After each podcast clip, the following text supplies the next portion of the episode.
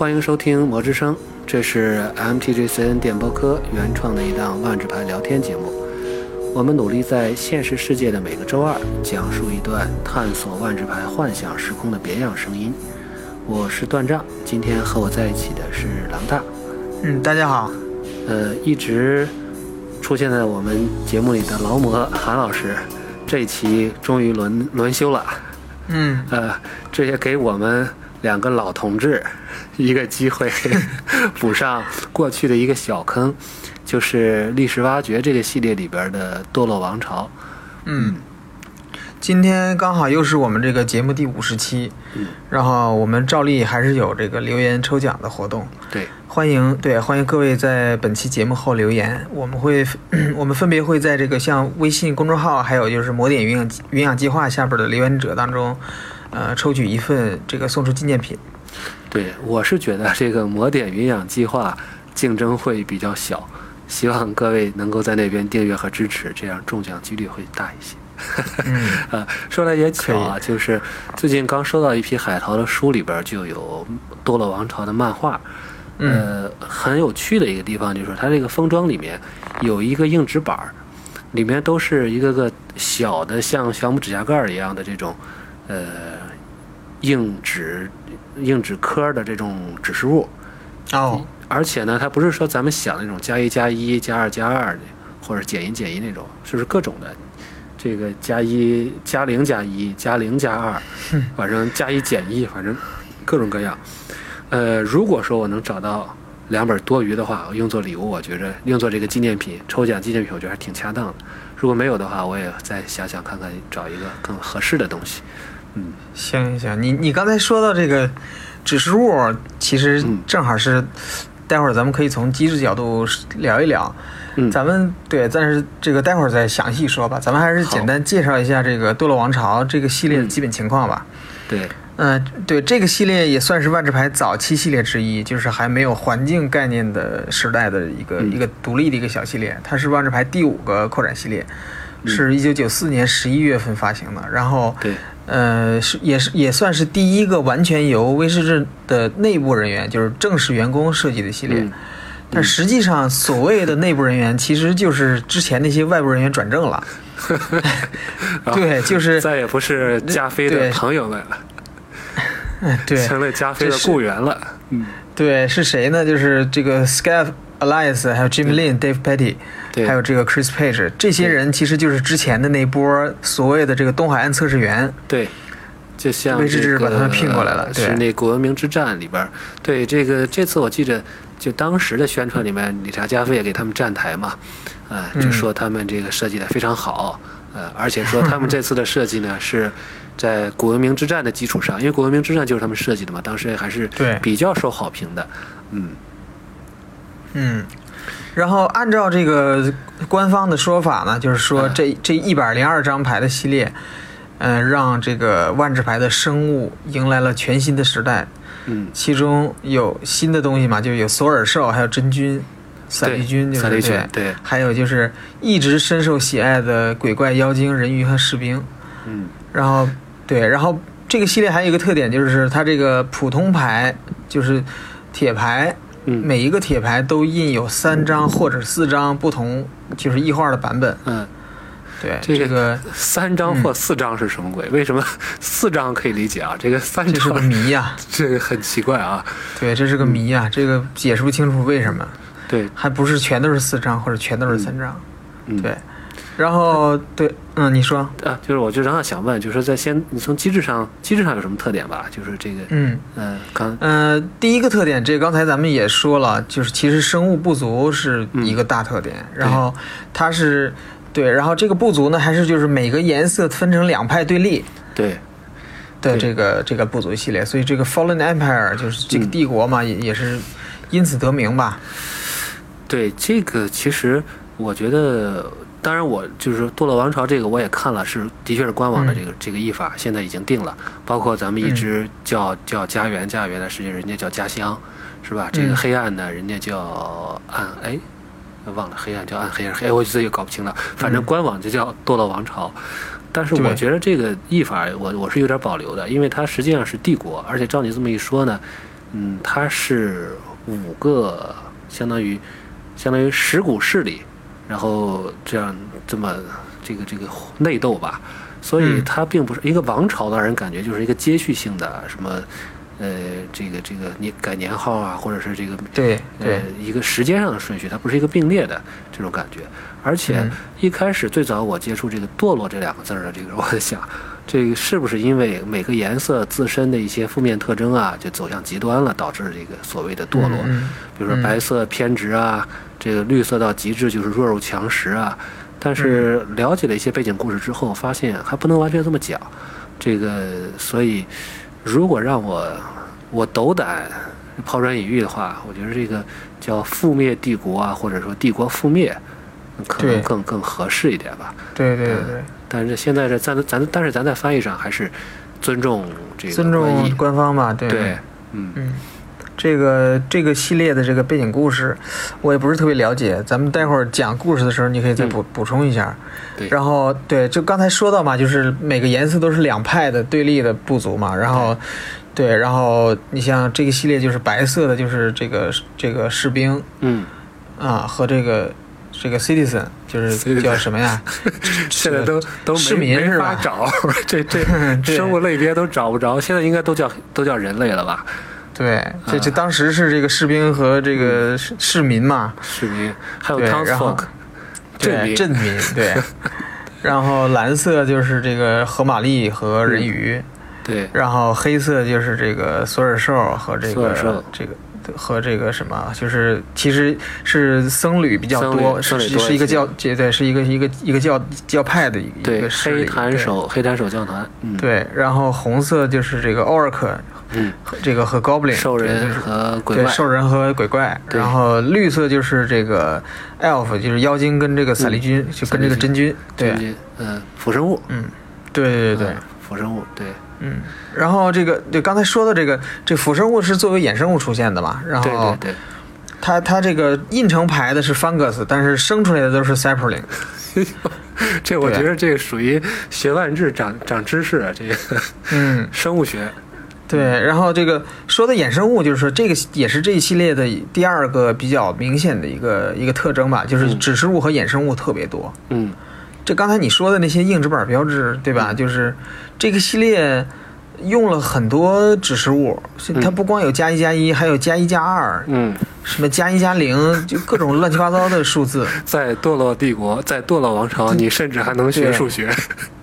对，就是那个指示物特别不统一，嗯。然后还然后还有不少牌能制造衍生物。嗯。啊。然后还有一点，就刚才咱们也说了，比较有意思就是这个也是，呃，万智牌只有两个系列。有这么干，就是嗯一张同样的牌有不同的插画，嗯，这第一个就是那个古命之战嘛，那这不这不也是他们干的吗？对都是他们干的。科萨的那个塔塔麦罗对对吧？各有四张画，还有那个废矿，只能说靠着这个废矿的深度来判断哪张是哪张。对，然后还有米斯拉的工厂，嗯，对，春夏就是秋冬啊，对，就是。但是当时那个那个这个古命之战全是地，对。异，画的全是地，嗯。但是这个系列的异画就是所有的铁牌铁牌都是异画了，对，那然后 对，就是感觉也是比较骗骗钱，就是所以说这个系列一共说是一百八十七张牌，其实不重样的牌只有一百零二张，啊哎呀，嗯，这这然后那这样的生物，就是说，比如同一个同一个生物，我就印到生物上去，其实有时候还挺麻烦的。地嘛，它大体至少是一个季节啊、颜色啊，或或者挖的坑深浅这个区别还好、还好。塔麦卢嘛，反正不管怎么样，你塔都是塔，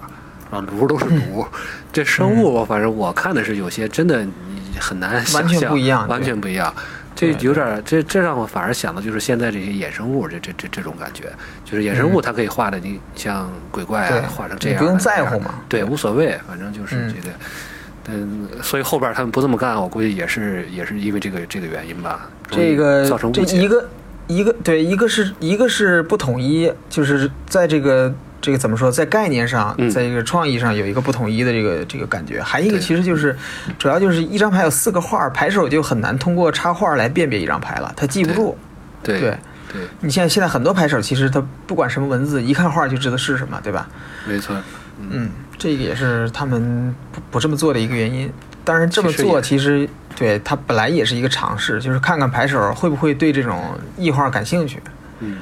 嗯，这个后来他们找到了更好的骗钱方式，可以做成异画闪，然后这样的话，对。因为从他来讲，他是他是会增加成本的嘛，同一个画对对对，会会画两遍嘛，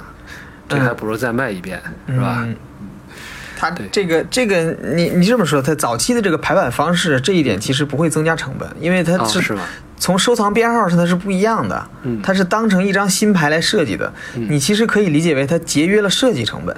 嗯，但是画 这有点意思啊。但就是说，但是你要找画师的话，和特别是找那些画灵魂你本来一个系列也要一百八十个画啊，我是减少了设计了好些牌。哎，对，从这个角度翻过来讲，倒也是这样啊。就我们这个系列有一百一百八十多张牌，实际上一看，这个的确是一百八十张牌，但是功能上是一样的。嗯，所以说有些牌有衍生物，是吧？对，然后咱们说另外一个问题啊，就这个系列比较严重的一个，就是对威士忌来讲比较严重的一个问题，就是嗯市场的反应。嗯嗯，这个系列应该说，呃，对于大多数人来说是不值得一提的，嗯但是对于威士忌来说是非常值得一提的。嗯，怎讲？嗯，不值得一提是因为这系列确实没什么好，怎么说呢？没什么特别值钱的牌，呃，有几张牌被广泛应用，嗯但是也不值钱。这不值钱的原因是什么呢？就是对于威士忌来说非常值得一提的，就是印量太大了。是吧？嗯，对，这个为什么呢？这个，呃，Maro 的解释是这样的，就是说，呃，在这个 Fallen Empire 之前，一直相当于一直到这个 Revise 的 R 版，嗯，呃，他们的这个印刷量一直是供不应求的供不。应求的，对，对，这个咱们之前也说过嘛，基本上上市就是抢购一空，马上就没。嗯所以说，呃，这个他们根本预计不了市场有多大的需求量。然后这些排店呢，就是这些分销商呢，他跟他报订货量的时候呢，就故意报的特别多，因为他知道威士忌给不了他那么多。哦，就比如说我对对，比如说我这个系列我能卖两箱，嗯我就跟你说我要十箱，因为我知道你给不了我，你最后分给我的时候可能也就给我两三箱，刚好是我需求的 对，所以呢，这个呃，这个经分销商呢，他养成了这样的习惯。到了这个堕落王朝的时候呢，威士忌说我们现在终于有能力，这个有这个成本，有这个钱，嗯，来满足你们的需求了。对，。请你们如实的定，对，结果呢，他们这个经销商还是呃往死里报这个量，太最后结果真的印了这么多，对。太，堕落了，卖不出去了，就是嗯。对啊，就是，呃，威士忌公布的数据是，呃，这个系列总共印的卡牌数量嗯是有三亿五千张到呃三亿五千万张到三亿七千万张左右，所以说，你你你折算成这系列的补充包呢，还是八张牌的补充包，哎呦，所以说你想想它印了多少补充包这系列。所以说，就是很长一段时间内，这这这个系列是九四年十一月份，呃发行的一直到对，一直到九八年嗯，还能买到这个系列的补充包。就是就是库存的是吧？然后现在库存的对，然后现在网上流传的我看好像也不，网上易贝上卖的也不贵，非常便宜，这，基本上就是原价。嗯，这么多年了，唯一没有涨价的一个，这个这个上古系列，这估计世界大战之后我们能够玩到的这个最最最最普及的系列，可能就是这个 Fallen Empire 啊，正好还很讽刺啊！如果是真的是世界大战之后，是啊，呃，堕落了。对，还有就是，呃，刚才说的这个补充包里边只有八张牌，其实也是早期的系列的一个一些不规则的一些特色吧。这嗯。有一些系列是八张牌，有一些系列是十张牌，当然也也大多数系列都是十五张，这都是他们早期搞的一些幺蛾子。嗯，那时候也没有轮抽吧？这八张牌不是因为也不是因为轮抽才设计的吧？呃呃，也有，但是因为本身系列的设计就没有考虑到轮抽，就是一直到海市蜃楼，他们才真正正经考虑，嗯呃，轮抽的设计，就是限制赛的这个设计。所以一开始他也本来也没打算让你轮抽，是你要轮抽八个人，最后那个人多惨！嗯，这个就是最后反正最后捡剩的就是。对呀，嗯，然后呢，就是还有就是刚才说的这个，呃，这系列就是八张牌里边有六张铁牌，有两张银牌，嗯 没有金牌，为什么呢？嗯，因为早期的系列是没有稀有度，就是没有明确标稀有度的。然后它它区分，对它区分，呃，这个 common 跟 uncommon，或者说嗯区分这个不同的 uncommon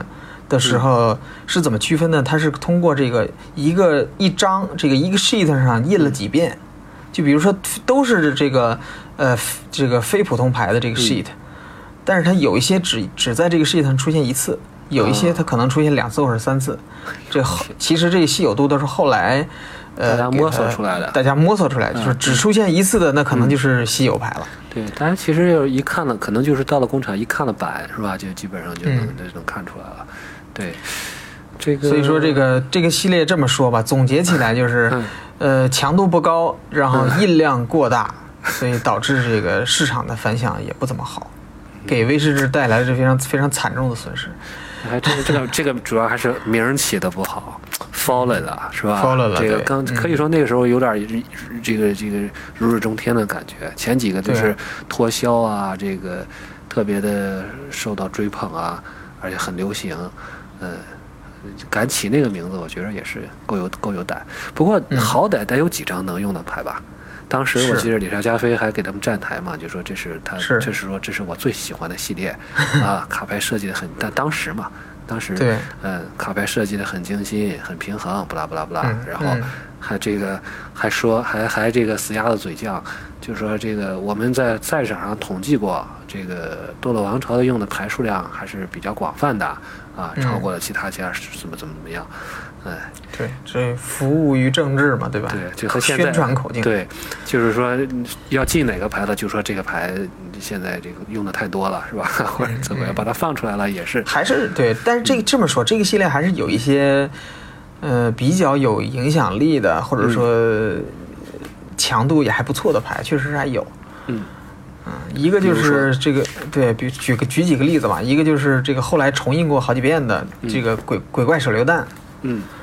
嗯，然后当时也是铁牌，后来重印的时候是银牌了，对，这也这个我看了，这个画真画的真的就是这个手榴弹了，对，很科幻。嗯，然后还有一个就是非常非常有名的高潮，嗯，嗯，High Tide，这也是呃一直都都都是很强力，到现在还还在有人用的这个，但是在当时，嗯，哦，这倒也是，对，嗯。然后嗯。嗯，然后还有一个就是这个艾凯逊之枪手，这个重印过，对，这个在时间漩涡出现过，这个在当时也是。呃，比较比较怎么说呢？嗯，当时也是比较强的。这重印之后，当时在那个时间漩涡的 T 二的那个小白快攻也对，也有在用。对，嗯。那这张牌设计的时候有一个小趣闻啊，嗯，就这张牌，现在咱们看到的这个异能是横置，然后把那个指示物扔掉，对吧？把那个指示物移掉，把枪撇出去，对，造成一点伤害嘛。对，但是最开始在设计的时候，它没有横置这个费用，就直接就把指示物移去，造成一点伤害，哈，敏捷，啊。就相当于是你想想，就跟那个什么似的嘛，嗯。就是跟那个迷乱莫葛，对，简直是进化版的迷乱莫葛，对对吧？都不用牺牲，直接就一点伤害，对啊。对，上来就戳，对，但是后来这个设计师这个 Chris Page 在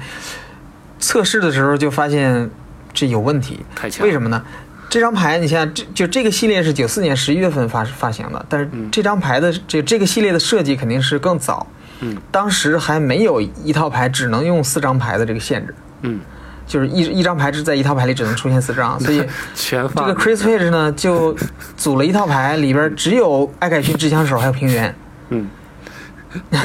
这感觉这就这就跟这个对，就就就就出问题了嘛，所以说后来斯巴达的一个镜头是吧？天上全是那飞剑，撇撇标枪对，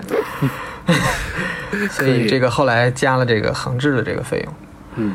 嗯，然后还有一张牌对现就是对这个万智牌的设计比较，呃影响比较大，就是那个鬼怪战鼓，鬼怪战鼓，对这张牌后来也重印过好多次，嗯。就是它是。第一个有这个异能的牌，就是说，咱们现在管这个牌叫 Menace 嘛，对，叫对，就是叫啥？Ben Menace 是叫啥来着？当时就是第一次有这个，就是只能呃，就是你你只能被两个或更多生物阻挡。对，然后在很长就威慑，对，在很长一段对很长一段时间内，呃，威士治都把这个就是没有命名威慑的时候，很长时间一段时都都管这个异能叫做这个鬼怪战鼓异能。战鼓异能啊，对，嗯，然后，嗯、还有一个最有名的这个系列的牌就是那个托拉克赞歌了。托拉克赞歌，对，对，这这个应该是这个系列最强的牌了。嗯，它也是在历史上也是和最强的弃牌，有没有之对一？我认为没有之一，是吧？因为它有一个是随机，就是就是随机，嗯，对，它就这个随机俩都是是随机，啊，俩都是随机，而且是两费，两费随机弃两张牌，这嗯个非常，应该说是没有之一，应该是最强的嗯这个弃牌手语。现在到现在这个一点五，它嗯还有一些他们还在用这张牌嘛。嗯，这个强牌反正大概就是这些了，但是最后咱说到这个托拉克了，对，我要问你一个问题，好，就是没有人知道这个托拉克是谁，嗯，这个人到底是何方神圣？对，这个我还真能回答。这个因为我就在今天中午，我把这个漫画看完了。嗯，呃，但是讲这漫画之前呢，还是先交代一下时代背景吧。对，当时它发生这个地点呢是多米纳里亚的南部，如果现在咱们看地图的话，就是西南角一片小片大陆。呃，南美洲那块儿，可以可以这么说，在泰瑞西亚的南部。嗯呃，但是但是在这个就是刚才说了嘛，各个国家都是内，就像有的是外敌入侵，有的是内部的一些冲突矛盾，所以各个文明呢都是这种摇摇欲坠的这种这种感觉。所以嗯除了这种要应对传统的敌人，还要应对这些就是不要就不光是外敌，还有这个内患。嗯你像具体分颜色说吧，就是埃凯逊它实际上是个国家，它的这个政府呢面对的是一些这个宗教的狂热者，他这个领袖叫法瑞尔，是嗯这个狂热者。这这些这些人呢认为这个政府太软弱，嗯。对待黑檀手教团太软弱，嗯。然后这黑檀手教团呢，他面临的问题就是内乱呢，就是同样是黑色的问题，就是索尔兽。索尔兽是他们发明出来的一个用来献祭的一种生物，或者是用来帮手的这种，有点像弗兰克斯坦吧？胡人啊，嗯对，或者说失窃，哎，有点像那个失窃的那那种感觉。呃，嗯，红色呢主要是矮人和这个兽人与鬼怪的联军，兽人和鬼怪联军，嗯这有点像，这是个这算是外患吧。人鱼呢，就感觉就是一种跨种族的这种冲突了。人鱼在海里边儿，它和这个一个叫河，就是河马利的这个这个龙虾龙虾龙虾族鱼和虾打起来了。对 鱼虾大战。呃嗯妖精们要对付的就是这个伞绿菌，伞绿菌就是实际上他们是当做食物来来来用的。养的，来养着食物，但是后来又有意识，所以说这个就是五个颜色吧，是整出十个势力来，就挺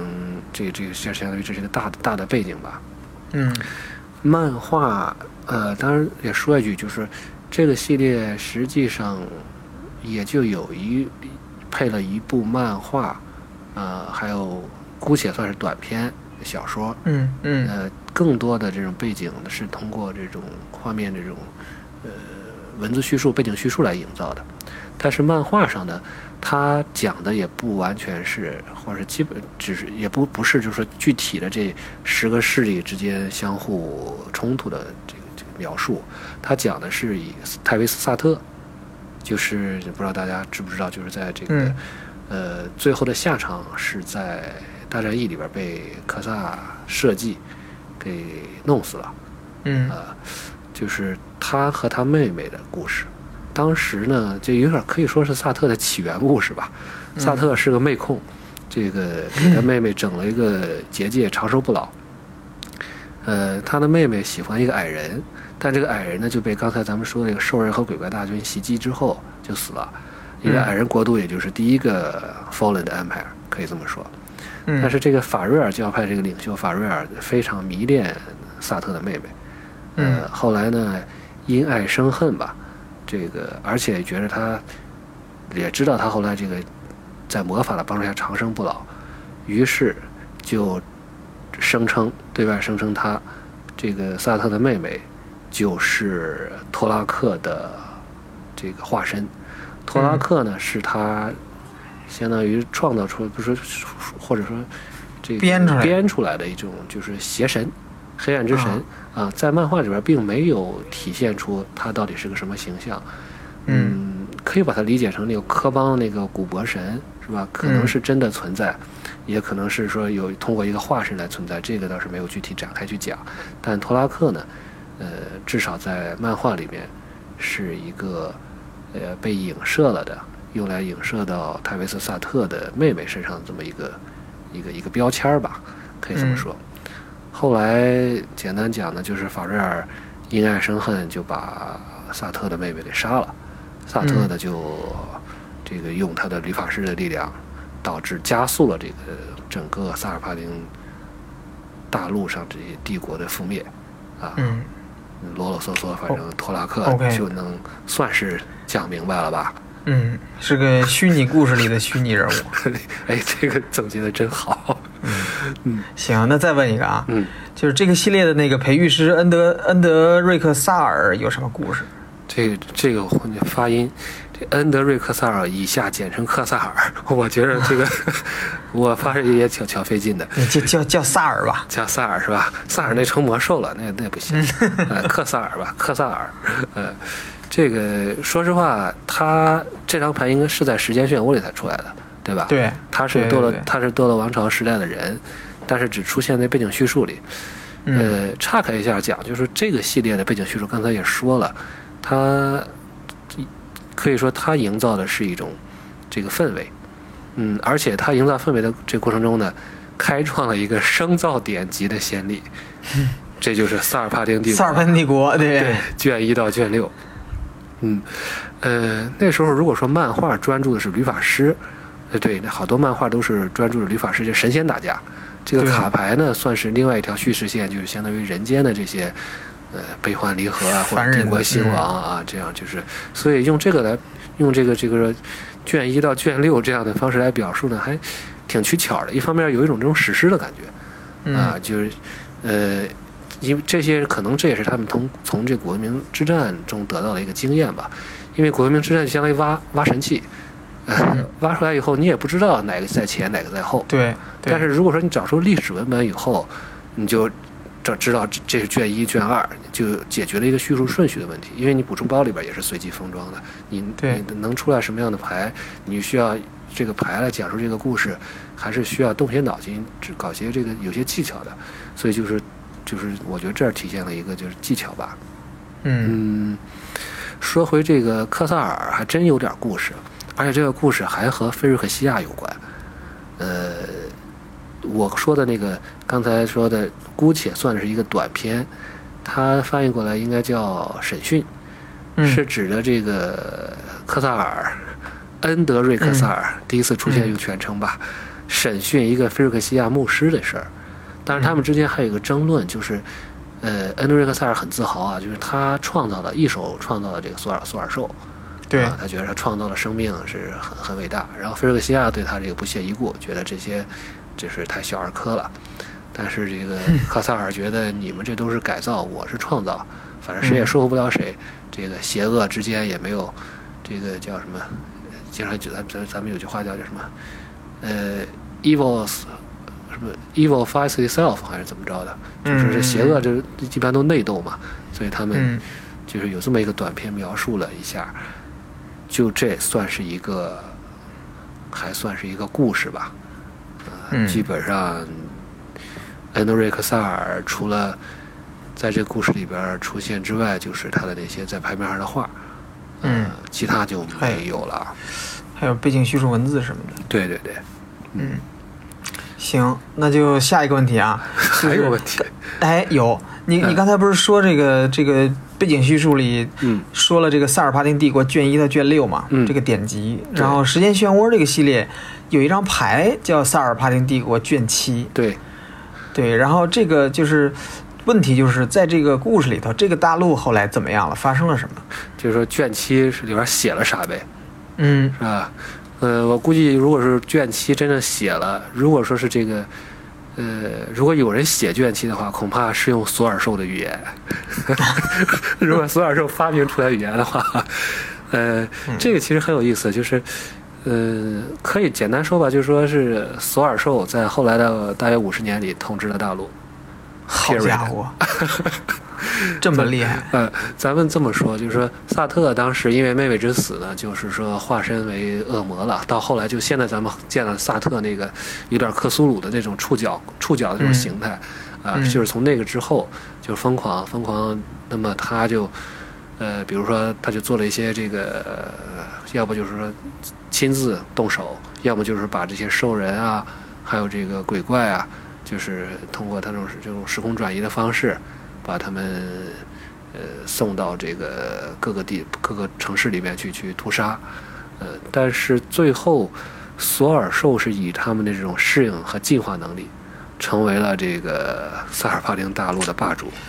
有点意思。呃，这个就是说挺难想到的，但是正史里边呢没有具体，因为它的文献本来就很少。嗯，这一点东这一点内容呢，实际上是在，呃，Peter Winters 这个人他接受了一个官网的访谈中，他的设计，因为当时他是负责这个故事背景故事的这个这个一致性的嘛，他有个部门 continuity，他当时是这么是，他当时就是这么想的，甚至他还想得很远，就是，呃，在哪儿啊，在科萨传和和晴空号，呃，还是暴风雨系列里边。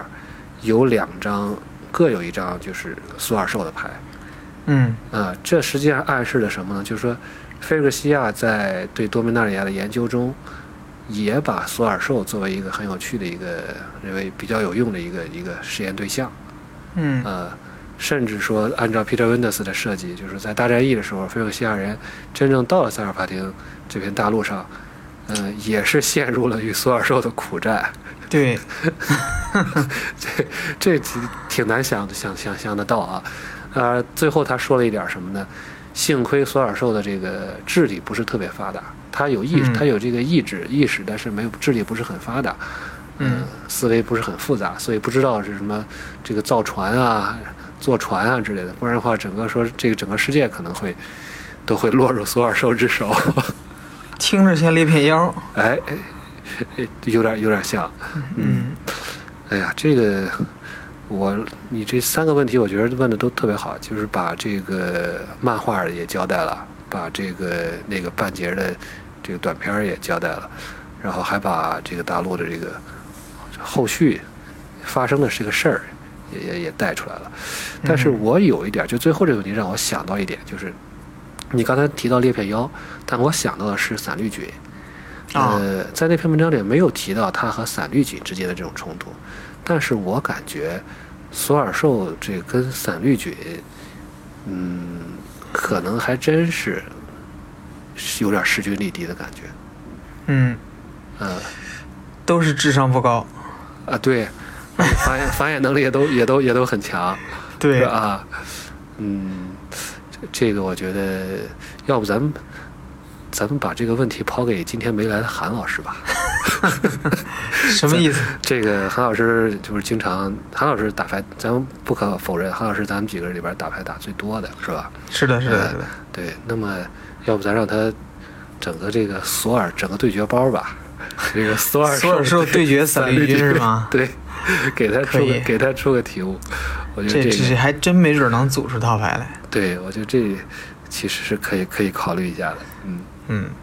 这个你你不是韩老师没来，你就欺负韩老师不行是吧？嗯，我给你我给你留一个作业吧。嗯，这期节目也差不多了，我给你留一个问题，这问题反正我是没想通。嗯，就是这个系列其实后来就是毕竟是发生在多米纳里亚的嘛，所以说时间漩涡在回顾多米纳里亚多米纳里亚历史的时候，其实有很多台都。引用了这个，就是有有一些牌吧，引用了这个多洛王朝的这个东西。嗯，就是有一个是咱们刚才也说了，这个恩德瑞克萨尔在时间漩涡出牌了，对，包括那个背景文字里的那个海海文森的色龙也出牌了，出牌了，对。对，然后包括那个那个有个叫什么呀，灵沙的那个牌，甚至直接就把那个那个灵沙索尔兽的那个插画都拿过来用了，对对对对对。这个你你到时候可以在文案里头对比一下，我把它放进去。然后，但是有一张牌特别诡异，就是这个利基裂片妖，好，是这个时间漩涡的这个一张裂片妖牌，嗯。它的异能跟那个咱们现在翻译过来就应该叫这个利基索尔兽了，嗯。它俩的异能几乎是一模一样的，就是牺牲这个生物，然后加两点黑。然后这个还不算，它这个背景叙述里边儿，就是嗯利基裂片妖的背景叙述里边是这个恩德瑞克萨尔说的话。他说，他说的是真了不起，这些生物展现了生存韧性与自毁意图的吊诡结合，嗯正是我为索尔兽育种所要达成的目标。这是这个培育师恩德瑞克萨尔他说的，对，就是这个就很奇怪，嗯对吧？就是是我能理解他是对吧？他是看见裂片妖来改进索尔兽吗？这个这个时间关系是怎么样的？你刚才又说嗯这个菲尔克西亚人拿索尔兽是就是还是后见到索尔兽的，对那这个对吧？就裂片妖呢，还是瑞斯出现的这个生物？瑞斯呢，还是后对克萨之后了才来才跟这个多米纳里亚融合起来的？这个嗯怎么解释？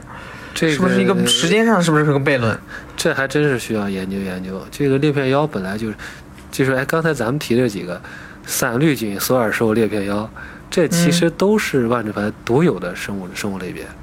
对，对吧？都很都很独特生物类别，所以他们之间这种互动还真是特别有意思。嗯，肯定好好研，我这个好好研究一下。这个一时回答不出来，但是我也不能，我也不能忽悠你，我不能说这个这个时间线，反正时间漩涡嘛，时间线打乱了，咱咱也不能这么这么简单的就就糊弄过去了。嗯，但是这个跟咱们这个跟跟跟跟这个当下的这个系列结合起来，这个多米纳里亚，嗯。最新的这个多米纳里亚系列还真就没把镜头指向这个萨尔帕丁大陆，对，完全没有理会这这一片儿被这个这个邪恶生物 侵占的大陆现在怎么样了？对，嗯，对，伞绿菌是我觉得在多明的故事里还是挺招人喜欢的，但如果你要换成裂片妖和索尔兽，我觉得就就够点儿够点儿呛了。呃，但不管怎么说吧，反正，呃，《堕落王朝》这个系列虽然感觉比较诡异，存在感也不是特别强，还有着这个种种各种各样的一个问题吧。嗯嗯，但是我觉得他有些有些思路啊，还是非常值得值得去去借鉴，还有些意境还很值得去挖掘的，因为那个时候他真的是形成了这么一种做法，就是我可以。我的小说如果是不成熟的话，我故事不成熟的话，我就用背景叙述文字来嗯嗯，比较精妙的背背景叙述文字来创造这么一个氛围。从这一点上来讲，我觉得它应该是达到了。它这个画面可能不是那么的精美，甚至说就是是不是那么统一，但是它从意境创造上来讲，还是很令人神往的。而且这个挺大胆的一点就是它颜色之间的这种内斗，这也嗯是不大常见的。后来可能更关注的就是说对色啊、邻色啊之间的，或者说几个呃这种这种，或者说是三个三色之间的这种这种对立和组合。嗯，这个对，确实是，呃，从设计角度来讲，咱们现在回头来看，可能觉得有各种各样的问题，但是嗯你跟它之前的那些系列比起来，这个系列是有非常非常多的创新的。对，所以说，嗯，确实是在这个这个万智牌历史上还是比较比较有有怎么说呢，有有突破的一个系列吧。嗯，对行，那今天咱们这这时间也挺长的了，四十分钟。，好，我们那没想到这么一个这个系列就能讲这么久，是这个也是挖掘出来，真是挖掘出来不少挖掘小出不少，小特别细节。特别后边你挖掘出来这个索尔兽散绿对菌 裂片药，这真的嗯是意外，这真是意外收获。嗯下一个系列预告一下的话，就是得讲家乡了。这个史上最弱系列，史上最弱系列，是，嗯，但是很有意思。家乡要是挖掘一下的话，嗯，背景方面我觉得有很多要说的，所以也给大家这个做个预告吧。嗯，下一次韩老师在不在的时候，我们再来谈谈家乡。这 个老年牌手老年老系列，对，说了就和自己玩过似的。嗯是。好，行，那这期节目就先到这儿。好，